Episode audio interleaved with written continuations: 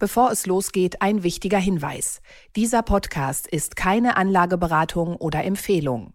Alle Angaben sind ohne Gewähr. Diese stellen keinen Ersatz für eine professionelle und individuelle Beratung dar. Werteentwicklungen der Vergangenheit sind kein Indikator für zukünftige Wertentwicklung.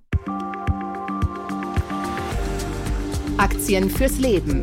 Der Vermögenspodcast von Kapital mit Petra Ahrens und Timo Pache. Herzlich willkommen zu einer neuen Folge von Aktien fürs Leben, dem Vermögenspodcast von Kapital mit Timo Pache und Petra Ahrens. Hallo zusammen. Endlich wieder. Ähm, das müssen wir vorweg schicken. Wir hatten eine kleine Zwangspause. Petra, äh, dich hat Corona erwischt das erste Mal. Das allererste Mal meine Zwangspause, genau. Ich dachte, ich käme daran vorbei, aber jetzt hat es zugeschlagen. Ich hoffe, dass ich heute stimmlich ähm, durchhalte. Daher jetzt schon mal Entschuldigung für den ein oder anderen Räusper gleich. Genau, man hört es noch ein bisschen, die Stimme ist noch ein bisschen brüchig, aber wir werden das schon machen. Ja, ähm, ich freue mich, dass wir wieder hier sind. Wir haben drei spannende Aktien im Gepäck und jede Menge Themen nachzuholen. Fangen wir einfach an. Wir widmen uns heute einem Klassiker, einem gefallenen Star und einer Ikone. Der Limonadenhersteller Coca-Cola ist ein Dividendentitel par excellence und er hat schon zum zweiten Mal in diesem Jahr die Umsatz- und Gewinnprognose angehoben. Und wir wollen uns mal anschauen und der Frage nachgehen, ist das ein guter Einstiegszeitpunkt für äh, den Limonadenmarkt? Und passend zum Thema, es hat mich mit Corona erwischt, gucken wir uns heute BioNTech an. Das Unternehmen in Mainz ansässig ist ja besonders bekannt geworden durch die schnelle Impfstoffentwicklung zu Corona-Zeiten. Umsatz und Gewinn, wie könnte es anders gewesen sein, schnellten in die Höhe, die Kassen wurden gefüllt. Und wir wollen uns heute anschauen, wo das Unternehmen aktuell steht. Und ein weiterer Titel, wir hatten es vor zwei Wochen, hatten wir, glaube ich, äh, das als Cliffhanger schon gemacht. Nach so viel Negativen wollten wir wieder in die Luxusgüterindustrie zurückkehren. Und so sieht es dann auch heute aus. Wir reden heute über die teuersten Taschen der Welt, die schon von Audrey Hepburn und Grace Kelly getragen wurden. Das Unternehmen, das dahinter steckt, nennt sich Hermes. Der Konkurrent LVMH hat es kürzlich mit seinen Zahlen enttäuscht und wir schauen uns an, was Hermes anders macht und warum der Kurs weiterhin so stabil ist. Und vorher, ich habe es äh, gesagt, wir haben ein paar Themen verschlafen in unserer kleinen Pause und die müssen wir jetzt noch mal kurz rekapitulieren. Das erste Thema ist dieser kleine Crash, den wir in den letzten zehn Tagen an den Märkten gesehen haben. Der DAX kam auf einmal runter von 15,2 auf 14,7. Da war die Nervosität schon ziemlich groß. Der S&P 500 von 4,4 auf 4,1. Petra, was war das? War das irgendwie nur so ein kurzes Zucken oder fand da tatsächlich was Grundsätzlicheres statt? Wenn wir uns das bei heute betrachten, war es anscheinend ein kurzes Zucken. Also es war das, was wir im September schon erwartet hatten. Im bekanntlich schlechten Börsenmonat September blieb es aber dann ganz ruhig. Und ähm, obwohl alle gedacht haben, warum sind die Märkte so stabil? Und es kam mit einer Verzögerung im Oktober dann im Grunde genommen auf uns zu. Also es hatte natürlich mit allgemeinen Verunsicherungen zu tun, mit geopolitischen Ereignissen. Aber es hatte natürlich auch ein bisschen damit was zu tun, dass man gesagt hat, ähm, das Zins, das, die Zinsentscheide waren einfach nicht so, wie man es erhofft hatte. Man hatte gehofft, dass es eine Zinspause gibt. Die ist letztendlich dann auch von der EZB gekommen. Aber bis zu diesem Weg und bis zur Äußerung auch der FED war man verunsichert äh, und hat halt gesagt, ähm, higher and longer, also die Zinsen werden längere Zeit hoch bleiben. Und das hat erstmal so ein bisschen Potenzial aus dem Markt genommen. Deswegen sind wir runtergerutscht. Dann haben wir aber entsprechend die Äußerungen von den Notenbanken bekommen und jetzt stabilisieren wir uns wieder über dieser wichtigen Marke im DAX von 15.000 Punkten. Und ich glaube, was wahrscheinlich die Märkte auch noch mal sehr euphorisiert hat, äh, waren die letzten Inflationszahlen, weil die Inflation ja wirklich massiv runtergekommen ist. Und das löst ja jetzt schon wieder die gegenläufige Spekulation aus, dass die, dass die Zinsen Ganz doch genau. vielleicht bald schon wieder sinken könnten. Und dann hätten die Aktienmärkte ja wieder irgendwie ja. deutlich besseres Wetter, Großwetter. Also man sieht, die politischen äh, Börsen haben in der Tat weiterhin sehr kurze Beine. Es Dreh- und Angelpunkt ist und bleibt Inflationsentwicklung und was die Zinsen machen. Ja. Das andere Großthema der Wirtschaft ist im Moment die Lage am Immobilienmarkt und jetzt mal nicht die Hauspreise für äh, dein Häuschen in Köln oder meine Wohnung hier in Berlin, sondern die Gewerbeimmobilien. Wir lesen gerade sehr, sehr viel über René Benko, diesen stark groß aufgestiegenen österreichischen Immobilieninvestor und Mogul, kann man fast sagen, dem in Deutschland in fast jeder größeren Innenstadt irgendwo so ein Filetstück gehört, äh, entweder in Form eines Kaufhauses oder einer Büroimmobilie. Und der schrammt gerade so ein bisschen an der Insolvenz vorbei. Ob er da wirklich reinrutscht oder nicht, weiß man nicht, aber die ersten Teilgesellschaften sind in den vergangenen zwei Wochen schon in die Insolvenz gegangen. Er hat ja im Grunde genommen ein ein, sein Imperium ist ja aufgeteilt in zwei Bereiche. Es gibt dieses Retail-Geschäft ähm, rund um Galeria, Kaufhof zum Beispiel, aber auch Selfridges. Die Kaufhäuser der Globus-Kette gehören dazu, so ikonische Kaufhäuser wie KDW, Alsterhaus und so weiter und so fort. Und dann hat er aber eben das ganz klassische Geschäft mit Büroimmobilien in 1A-Lage. Ihm fliegt das alles jetzt gerade so ein bisschen um die Ohren wegen der gestiegenen Zinsen. Er hat einen sehr hohen Refinanzierungsbedarf. All das beschäftigt uns seit vielen Wochen und es spitzt sich immer weiter zu. Ähm, nun ist das erstmal ein Thema für sehr reiche Investoren, die in den vergangenen Monaten oder Jahren bei Benko eingestiegen sind, mit oft so Tickets, zweistellige Millionen-Tickets, zum Teil dreistellige Millionen-Tickets, die da äh, Roland Berger, ähm, Kühne aus Hamburg, ähm, der Gründer von Fressnapf hängt da mit drin, große Versicherungen. Die Peugeot. Genau, die Peugeot-Familie ja. etc. Mhm. pp. Das ist jetzt nicht etwas, was äh, mhm. dich und mich vielleicht so angeht, dich vielleicht schon, weiß ich nicht. Ähm, aber was bedeutet das für ähm, Anleger, die zum Beispiel in den vergangenen Jahren in Immobilienfonds investiert haben? Das ist so eine Frage, die, glaube ich, im Moment so ein bisschen unterbelichtet ist. Müssen die Ansteckungen zum Beispiel befürchten in dem Markt? Was denkst du? Ja, das, das wird noch sehr, sehr spannend zu beobachten sein, weil äh, wir wissen gar nicht, äh, wie wirklich äh, diese ganzen Immobiliensachen miteinander verstrickt sind. Und ähm, auch hier haben wir fast wieder schon so, einen, so einen Klassiker, finde ich zumindest. Ähm, äh, ja, Augen auf bei der Partnerwahl, vor allen Dingen bei der Geschäftspartnerwahl. Das war ja schon von Anfang an, ist, ist Benko ja ein sehr polarisierender Typ gewesen. Und das ist so ganz klar, das sind diese diese Phönix aus der Asche, also er ist Schulabbrecher, er ist vom, vom Schulabbrecher zum Milliardär geworden und, und auf ihn passt es halt auch dieses, diese klassische Frage zu, wie kommt man zu einem kleinen Vermögen, indem man ein großes verliert? Und der ist natürlich schon sehr bam in die Märkte reingegangen und hat auch diese großen Investoren an sich reißen können. Der hat die ersten Verhandlungen gemacht, indem er erstmal ganz protzig da seine Ferrari-Schlüssel auf den Tisch bei Verhandlungen ge gelegt hat. Und dann hat er natürlich immer mehr Gelder eingesammelt. Ähm, man muss anerkennen, er zeigte auch wirklich ein Gespür für erstklassige Liegenschaften. Absolut, das oder? funktionierte auch mhm. lange Zeit wirklich sehr, sehr gut. Aber ihm passiert jetzt im großen Stil das, was den kleinen Leuten passiert. Also Corona fällt ihm echt auf die Füße und er hat auch die Kassen gefüllt. Er hat super eingekauft. Er hat ähm, erstklassige Liegenschaften gehabt. Er konnte die Mieteinnahmen steigern noch und nöcher. Er hat entsprechende Investorengelder, wir haben sie eben genannt, von namhaften Größen bekommen. Ähm, wo ich ein bisschen Sorge vor habe, ist, er hat auch Gelder bekommen von Versicherern und Versorgungskassen. Eine darunter ist zum Beispiel die R&V Lebensversicherung. Und hier stellt man sich wirklich die Frage, wie soll es weitergehen? Also im Moment geht es nicht weiter bei ihm. Das Problem ist einfach, die Bestandsimmobilien werden abgewertet. Äh, auch er muss natürlich höhere Zinsen zahlen. Und das Problem ist, er bekommt auch kein frisches Geld. Roland Berger und Konsorten haben sich offiziell zurückgezogen. Erstens, weil sie nicht mehr diese tollen Dividendenzahlungen, Auszahlungen von ihm aus der Vergangenheit bekommen haben. Also hier scheint eben auch keiner irgendwie den Rücken jetzt großartig in dieser schlechten Zeit zu stärken. Ist aber auch ein bisschen selbst schuld, weil er sehr intransparent damit umgeht und seine Kunden auch nicht mitnimmt. Und daher, er hat gerade kein frisches Geld. Es hängt davon ab, wirklich, wie wohlwollend die Bereitschaft der Banken ist. Und wir wissen alle, die Banken unterstützen dich so lange, wie du wirklich auch gut performst. Das tut er gerade nicht. Also das ist ein ganz großes Damoklesschwert, was über Versicherungen, über Pensionskassen und den Immobilienbeständen hält da sind wir erst, da kratzen wir gerade erst die Spitze des Eisberges an. Deswegen wird es spannend sein, was hier noch auf uns zukommt. Okay. Und dann ein letztes, ein drittes Thema, das in den vergangenen Tagen die Wirtschaftsmedien stark beschäftigt hat, ist die Krise bei Siemens Energy. Wir haben von Siemens, einer Krise in die andere schlittern yes, wir yes, wieder rein. Yes, yes, yes.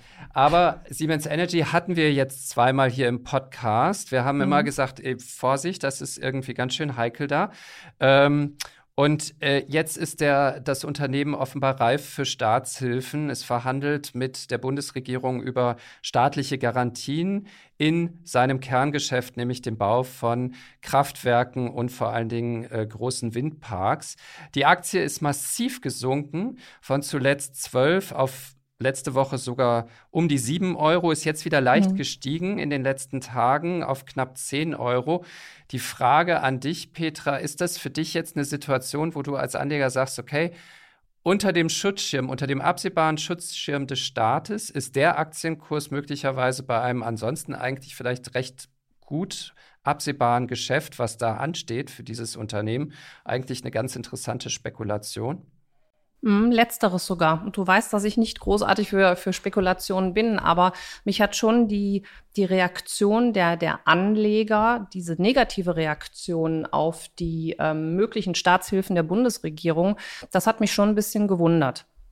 Weil grundsätzlich, wenn wir mal von oben auf Siemens Energy draufschauen, das ist nun mal das herausfordernde Geschäftsmodell, was die haben. Ja, die bauen halt langfristig und das zieht sich über lange Jahre, bauen die halt Kraftwerke und Windkraftanlagen. Das muss vorfinanziert werden. Und deswegen gibt es hier ja auch dieses, dieses Zahlungsmodell, dass natürlich nicht nur Siemens Energy hier die Kosten trägt, sondern auch der Auftraggeber muss hier entsprechend schon mit ins Boot gezogen werden. Und das dauert natürlich, bis es hier die ersten Profits gibt. Aber halten wir das Ganze mal fest. Siemens Energy profitiert vom, vom weltweiten Ausbau der erneuerbaren Energien und sitzt auf einem Auftragsbuch von 109 Milliarden Euro. Und das ist Rekord. Ähm, das heißt, die Kunden stehen wirklich dabei und das Ganze muss jetzt mhm. finanziert werden.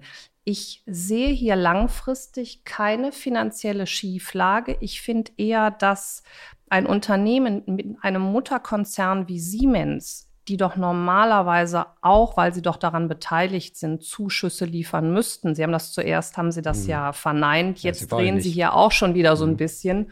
Und dann auch noch die Bundesregierung mit Garantien, die sie geben wird, sogenannte Avale würden die auszahlen, ist für mich eher Sicherheit, auch wenn es natürlich hier eine, eine, eine gewisse Schieflage gibt, aber die kennen wir ja.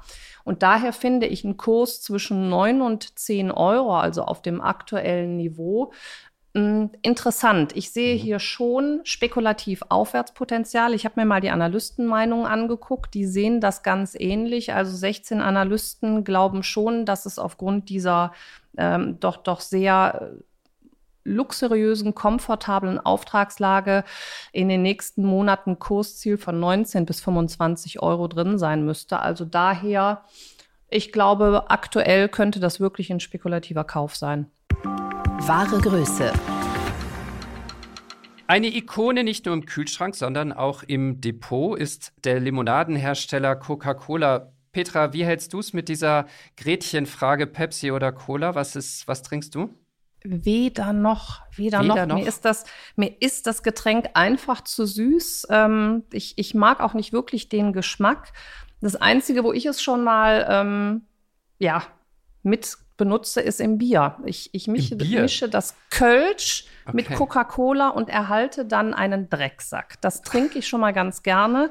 Aber ansonsten als Erfrischungsgetränk nutze ich es überhaupt nicht. In welches Lager gehörst du denn, Timo? Pepsi oder Cola? Ähm Eindeutig Cola, äh, also auf jeden Fall Coca-Cola und ich bekenne mich auch dazu, zumindest im Sommer trinke ich ganz gerne mal eine Cola mit Eis und Zitrone, das ist mir immer total wichtig, also vor allen Dingen die Zitrone. Pepsi äh, kannst mich mitjagen, also da ähm, so. Und ich nehme auch immer eine Regular Coke und keine Zero oder irgendwie sowas, sondern wenn, dann muss es eine richtige Cola sein. Diese kleine Unvernunft, die gönne ich mir. Ähm, ja, und nicht nur ich, das ist das Interessante, sondern ähm, sehr viele Menschen weltweit ähm, bleiben diesen Marken treu, sowohl Cola als auch Pepsi. Ähm, die haben sich ja so ein bisschen unterschiedlich entwickelt. Das finde ich total spannend. Als erstes mal Coca-Cola ist im Grunde genommen ein reiner Getränkehersteller geblieben. Äh, die machen zwar längst nicht nur Cola und Fanta, sondern auch ganz viele Wässer. Die haben sich an Monster beteiligt, einem Hersteller von Energy Drinks. Pepsi ist ja ein bisschen anderen Weg gegangen. Die haben ihr Portfolio erweitert um Snacks und Müslis, sind sehr viel breiter aufgestellt. Cola wirklich nur Getränke. Für beide läuft das Geschäft ziemlich gut gerade. Und äh, das war für uns Anlass, äh, diese Aktie mal hier im Podcast besprechen zu wollen. Weißt du eigentlich, ob Coca-Cola noch Kokain enthält?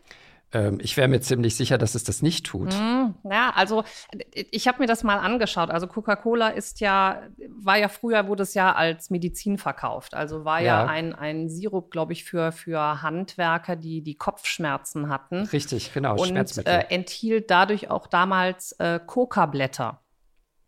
Und ähm, Coca-Cola sagt natürlich, nein, ähm, wir benutzen das nicht mehr, also kein Kokain oder Coca-Blätter zur Herstellung.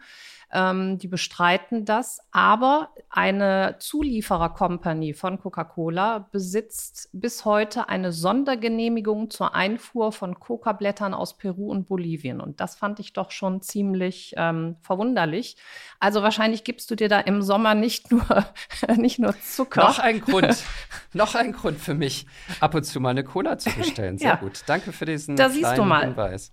Aber das ist natürlich ein Konzern, ähm, Coca-Cola in fast jeder Region der Welt, das meistverkaufteste Getränk, ähm, eine absolut loyale äh, Konsumentenschaft, Trinkerschaft und äh, deswegen ist das Unternehmen ein absoluter Evergreen und steht auch ganz berechtigterweise da, wo es sich befindet. Die Rezeptur ist streng geheim. Ähm, ähm, es, es, wird in, in, es wird, man hat, man hat, früher brauchte man 2,8 Liter Wasser, um ein Liter Cola zu produzieren. Das hat man schon, auch hier ist man ökonomisch unterwegs, das hat man jetzt auf zwei Liter schon reduziert und was soll man sagen? Die Gewinne klettern weiter, weiter und weiter bis Ende September um 9 Prozent auf knapp 3,1 Milliarden Dollar, also ein durchweg sehr erfolgreiches Unternehmen.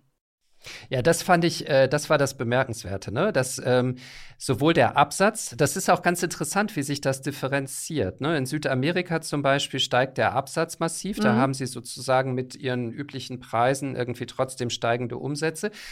In Europa und Nordamerika ist der Absatz, glaube ich, eher so ein bisschen schwächer in der Entwicklung, aber da sind sie dann in der Lage, in den reichen Ländern offensichtlich deutliche Preiserhöhungen genau. durchzusetzen. Genau. Und darüber steigern sie dann in der Summe wieder den Umsatz. Und ja, du hast es gesagt, Umsatz plus 10 bis 11 Prozent, zweimal angehoben für dieses Jahr, Gewinn, aktuelle Gewinnerwartung für dieses Jahr plus 7 bis 8 Prozent. Und ähm, ja, damit äh, ist das ein hochrentables Unternehmen. Letztes Jahr machte der Konzern 43 Milliarden Umsatz. Der operative Gewinn ähm, ging hoch auf 11,7 Milliarden Euro, äh, Dollar, Entschuldigung. Und ähm, das, was ich auch spannend finde aus Anlegersicht, aber das ist ja, dafür ist der Konzern ja auch bekannt, dass sie jedes Jahr etwa zwei Drittel dieses Gewinns als Dividende an die Aktionäre ausschütten, mhm. was beim aktuellen Kurs von etwa 57 Dollar eine ganz ordentliche Rendite ausmacht. Über drei Prozent, ähm, ja. Richtig, mhm. genau. Über drei Prozent, das ist ja schon ziemlich attraktiv, diese Kombination, oder? Ich finde es grundsätzlich attraktiv. Also Dividendenrente 3,17 Prozent, ein KGV von 23, ein ROSI von 15. Ähm, also von der Bewertung her ist das Unternehmen durchweg ähm, sehr, sehr profitabel. Klar, es ist jetzt nicht der Wahnsinnsrenditetreiber, ja. Wenn wir uns die Kursentwicklung mhm. mal anschauen, 1990 bei drei US-Dollar, seither kennt die Aktie nur einen Weg und der geht nach oben. Ähm, Im Mai 22 lagen sie im Hoch bei 65 US-Dollar, aktuell bei circa 57. Also das ist wirklich an der Schnur gezogen. Wirklich ist es ein ganz, ganz toller Chart. Ähm, den wir hier haben. Wir werden heute nur einen besseren noch sehen. Aber ähm, ja, das ist kein Renditetreiber. Wir haben hier, mhm. wir haben hier einen langfristigen Evergreen-Wert mit einer soliden Dividendenrendite. Ähm, notiert aktuell, der Kurs notiert aktuell unter dem gleitenden Durchschnitt ähm, und ich finde, kann bei Korrekturen ohne Bedenken jederzeit immer wieder nachgekauft, eingedeckt oder gekauft werden. Also ist ein langfristiger Wert, mit dem ich mich sicher und wohl fühle. Jetzt würde ich gerne einen Punkt ergänzen. Den hatten wir ähm, vor ein paar Wochen schon mal bei British American Tobacco. Da haben wir drüber geredet. Und mhm. ähm, das ist British American Tobacco, klar, Zigaretten, Regulierung, Gesundheitsbedenken etc. pp. Das ist jetzt bei Coca-Cola nicht ganz so akut wie bei einem Zigarettenhersteller, aber es ist latent immer vorhanden, diese Diskussion. Wir haben sie in Deutschland gerade ähm, weil der Landwirtschafts- und Ernährungsminister Cem Özdemir zum Beispiel ein Werbeverbot für ähm, Hersteller von Süßwaren und süßen Limonaden, also sehr zuckerhaltigen, ungesunden Lebensmitteln ähm, durchsetzen will. Ob das kommt, ist noch offen. Aber das zeigt schon so ein bisschen die Diskussion, die so politisch in Ländern wie in Deutschland oder auch in Europa auf solche Konzerne zukommt. Und wir haben noch ein zweites Risiko, nämlich diese Süßstoffe, die man als Ersatz manchmal nimmt für den harten Zucker, der ja in meiner Coke zumindest dann drin ist. Aspartam zum Beispiel, der steht ja auch so ein bisschen unter Beobachtung der Gesundheitsbehörden, weil er im Verdacht steht, möglicherweise Krebs äh, mit zu verursachen. Hier hast du zwei so Gesundheitsrisiken, die man einmal zumindest kurz erwähnen muss bei so einer Aktie, finde ich genauso wie eben bei British American Tobacco. Ich mache aber gleich auch wieder den Rückzieher und sage, naja, selbst bei British American Tobacco sehen wir eine große Kundentreue. Du siehst auch die Möglichkeit oder die Fähigkeit der Konzerne, sich zu verbreitern, sich zu diversifizieren, sich neu aufzustellen mit neuen Produkten. Hm. Und insofern ist dieses Modell dann doch relativ stabil offensichtlich, selbst wenn die Politik manchmal unglücklich ist mit den Produkten, die diese Unternehmen herstellen.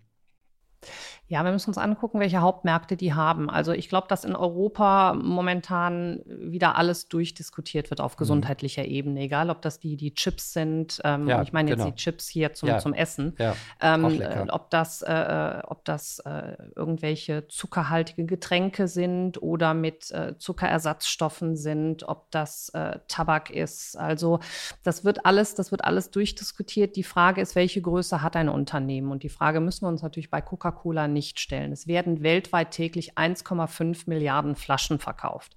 Wenn ich hier wirklich etwas Negatives sehen wollte, dann ist es dass das Coca-Cola als das Unternehmen äh, gilt, das weltweit am meisten Plastikmüll in den Ozeanen mhm. zu verantworten hat. Und trotzdem trinken wir weiter Coca-Cola. Also wir haben hier eine Produktloyalität. Weihnachten wird jetzt wieder der Coca-Cola-Truck durch die Werbung fahren. Ich sehe hier wirklich keine Gefahren. Sollte es mal in irgendeiner Form in Amerika Krankheitsfälle auftreten, ja, dann wird der Kurs darunter äh, mal kurz entsprechend abwerten. Aber wie eben schon gesagt, wenn der Kurs hier bei diesem Langfristchart über die letzten ähm, 30, 40 Jahre mal eine Delle hat, mein Gott, rein da. Das Ganze sehen. Die Impftherapie um dieses Coronavirus, und es mutiert ja jedes Jahr wieder aufs Neue, ähm, bleibt weiterhin im Gespräch. Und wir müssen uns bei BioNTech die Frage stellen, vor ein paar Jahren kannte das Unternehmen wahrscheinlich die wenigsten mhm. von uns. Das ist ja, das ist dieses in, in Mainz ansässige Biotechnologieunternehmen, hat sich auf die Entwicklung, ursprünglich auf die Entwicklung und Herstellung von aktiven Immuntherapien zur individualisierten Behandlung von Krebs und anderen schweren Erkrankungen fokussiert. Da gehörte jetzt ja überhaupt nicht äh, äh die, die, die Impfstoffherstellung dazu. So, dann kam Corona und man war unglaublich schnell in der Lage, durch diesen mRNA-Impfstoff äh, dem Markt etwas zu geben. Natürlich hier in Deutschland, auch in der Türkei, ähm, bedingt durch die äh, türkischen Eigentümer der Gesellschaft und dann natürlich durch diesen riesengroßen Kooperationspartner Pfizer weltweit. Und dann schnellten natürlich Gewinn, Umsatz enorm in die Höhe durch Corona. Das war durch Corona getrieben. Das Unternehmen konnte sich die Kassen voll machen. Und dann kommt, wie es immer kommt, nach dem Hype, man gewöhnt sich dran und es wird weniger. Und natürlich schreibt das Unternehmen jetzt nicht mehr die Zahlen, die wir aus den vergangenen zwei, drei Jahren kennen. Aber, und daher wieder mein Anfangssatz, Ich glaube, wir haben trotzdem ein Grundrauschen in der Kasse und in der Bilanz durch Impfen und durch Auffrischen. Und du siehst es, es kommt wieder auf uns zu. Das ist halt die Frage, die sich, glaube ich, jetzt viele stellen bei, einem, bei einer Aktie wie BioNTech. Bleibt dieses Corona-Impfstoffgeschäft Du hast es jetzt Grundrauschen genannt. Bleibt es so mhm. als Basis? Weil das ist ja deren erstes richtiges, marktfähiges Produkt. Vieles weiteres kommen wir gleich noch drauf, haben die in der Pipeline. Aber erstmal werden die Einnahmen bestritten durch das Corona-Impfstoffgeschäft. Und die Frage ist eben, bleibt es oder kriegt das jetzt so einen Knick, weil alle hatten jetzt Corona, du hattest es auch. Ähm, will man sich jetzt noch mal impfen lassen? Man hat es ja einigermaßen glimpflich überstanden. Ähm, oder kommt da noch irgendwas Neues? Ne? Also Sie äh, testen ja zum Beispiel gerade einen Kombinationsimpfstoff Grippe und Corona zusammen, kommt aber auch nicht mehr diesen Winter, sondern frühestens dann wahrscheinlich im nächsten Winter auf den Markt. Ähm, das ist halt so die Frage, ist da genug Substanz da ähm, oder so ein, so ein Grundumsatz, der dann das ganze Geschäft, was eigentlich mal angedacht war, nämlich die Entwicklung von Impfstoffen gegen Krebs, weiterzutragen und zu finanzieren? Das ist, es wird eine Mischung sein. Ich glaube, dass dieses Grundrauschen durch äh, Impfauffrischung, durch gegebenenfalls neue Varianten, die wir in den kommenden Jahren haben, ähm, das wird weiterhin bleiben. Also ich würde jetzt mir keine Auffrischung mehr holen. Ich hatte es jetzt. Ich sehe es aber bei den Ü60-Jährigen, die gehen schon in die Arztpraxen und impfen sich äh, und, und, und frischen das nochmal auf. Und das siehst du. Natürlich, es wird weniger, ganz klar, aber trotzdem, das Thema ist immer noch präsent und zwar weltweit. Das heißt also, ähm, die Impfdosen werden jetzt wieder verkauft. Aktuell äh, fokussiert sich BioNTech auf den deutschen und auf den türkischen Markt. Wir dürfen nicht vergessen, dass Pfizer auch noch mit im Boot sitzt. Genau. Das heißt also, wir hatten es gesehen, nach Ende des zweiten Quartals hat BioNTech mehrere Zahlungen erhalten, darunter eine Ausgleichszahlung von Pfizer in Höhe von 1,06 Milliarden Euro für den Biotech-Anteil am Bruttogewinn für das erste Quartal von Pfizer. Also auch hier hast du ein Grundrauschen. Das haben wir. So, jetzt müssen wir uns angucken, nach dem ganzen Verfall und auf, äh, auf Basis 2022 und Kurs aktuell, den wir beim BioNTech haben, natürlich gab es hier einen enormen Einbruch, haben wir ein einstelliges KGV. Das KGV von BioNTech liegt aktuell bei 5,2. Das ist schon eine unglaublich attraktive Bewertung. Ähm, so, es, es, heute kommen die Zahlen, also wir haben heute, wir, wir nehmen ja immer, wir zeichnen ja immer montags auf, deswegen ähm, werden wir vielleicht nächste Woche ein Update geben, was jetzt mhm. wirklich daraus gekommen ist. Für mich ist einfach, wie du eben schon gesagt hast, das Unternehmen kommt ja aus einem ganz anderen Geschäftsbereich, nämlich in der Erforschung von Immuntherapien für Krebs. Und da sind sie relativ weit, wenn man Experten glauben mag und auch natürlich den Eigentümern. Mhm.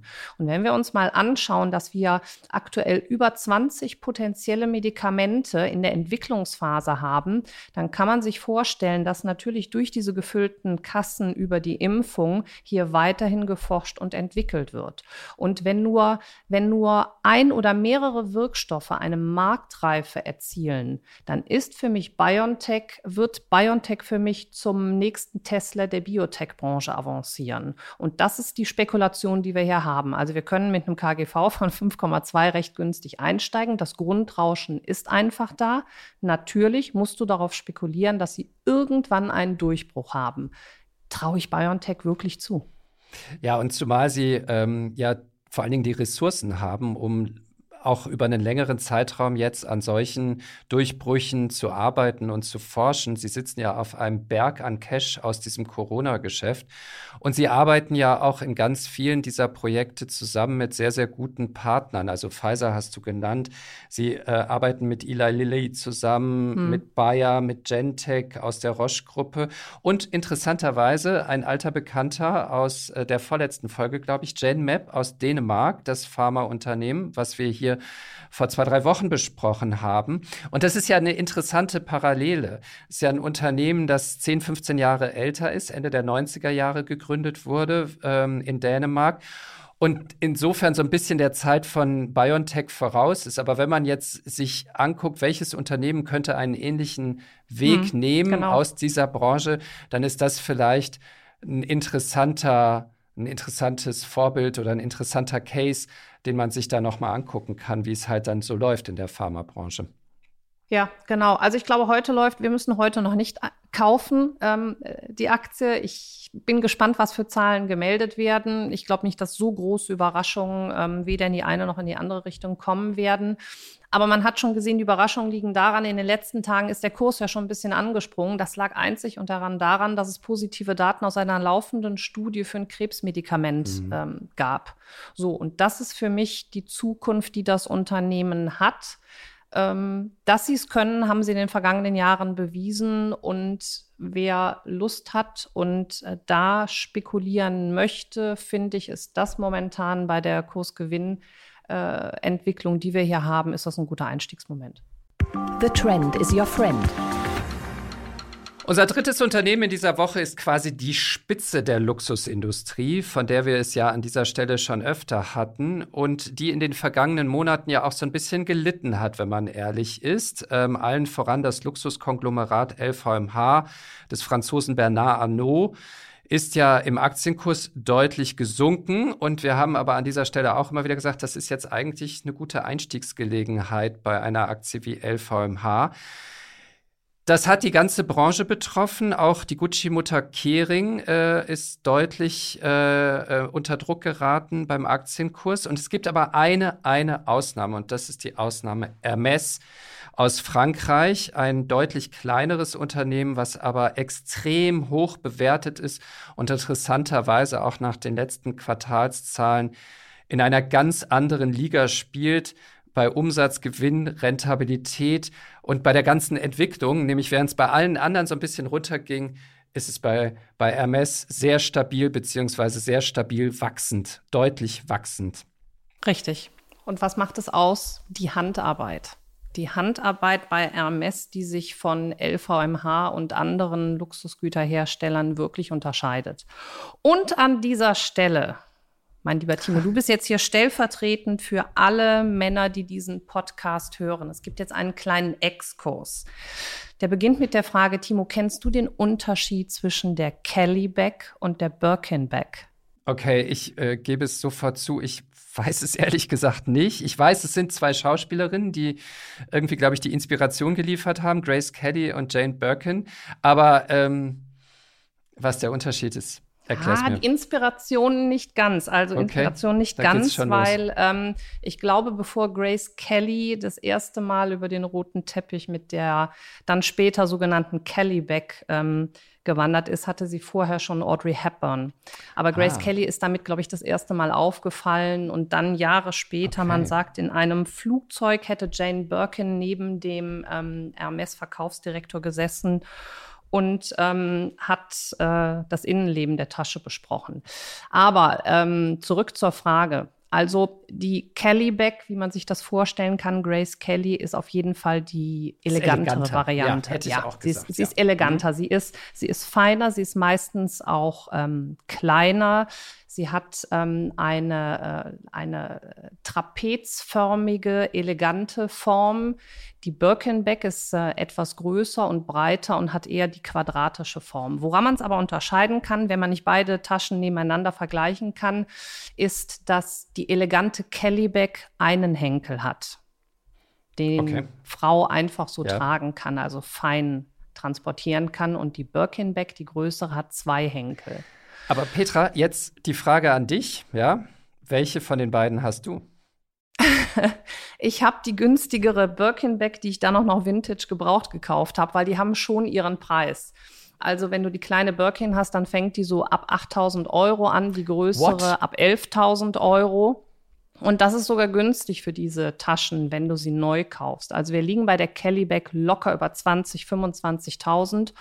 Und 2016 wurde eine Hermes Birkin Himalaya Blanc verkauft. Blanc deswegen, weil sie weißes Krokoleder hatte mit 18 Karat Weißgold und Diamantenbeschlägen besetzt war.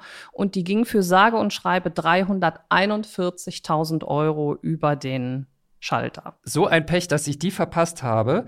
Aber das erklärt jetzt so ein bisschen die Unternehmenszahlen, äh, denn die ja. sind ja wirklich beeindruckend äh, für die ersten drei Quartale dieses Jahres. Man hatte irgendwie so gedacht, naja, vielleicht kriegen die auch einen kleinen Dämpfer bei den Preisen. Aber nein. in allen Märkten und in allen Produktsegmenten. Und auch das finde ich bei Hermes so faszinierend. Also abgesehen davon, dass wir jetzt schon festgestellt haben, ich bin da so ein bisschen raus bei diesen Preisen. Aber dass die ein eigenes Segment haben für Pferdesättel das finde ich hm. schon großartig. Ähm, und da machen da kommen Sie, Sie ja her, Sie kommen ja, aus dem genau, Reitsport. Ist ne? schon klar. Lederwaren, Reitsport, ja. Aber Sie haben es halt auch immer noch als eigene Sparte, 20 Prozent mehr beim Umsatz, der Gewinn sogar plus 40 Prozent. Das gilt für Europa, die USA, für Japan und selbst den asiatischen Raum ohne Japan.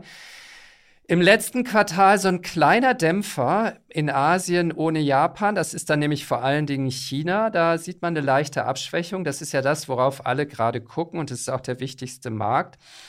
Aber trotzdem ist es outstanding in der Luxusindustrie, was Hermes da an Zahlen abgeliefert hat. Und ähm, ja, das ähm, sollte uns zumindest anders sein. Jetzt ist ja, du hast es ja vorhin schon angedeutet, es gibt nur einen Aktienkurs, hast du gesagt, der noch eleganter oder beeindruckender ist als der von Coca-Cola in dieser Folge. Ich nehme an, das ist der von Hermes, den du da im Kopf hattest. Ja, also selten einen so intakten und stets kontinuierlich steigenden Aktienkurs gesehen wie bei Hermes. 1994 standen die bei 5 Euro. Mein Gott, was für ein Kurs.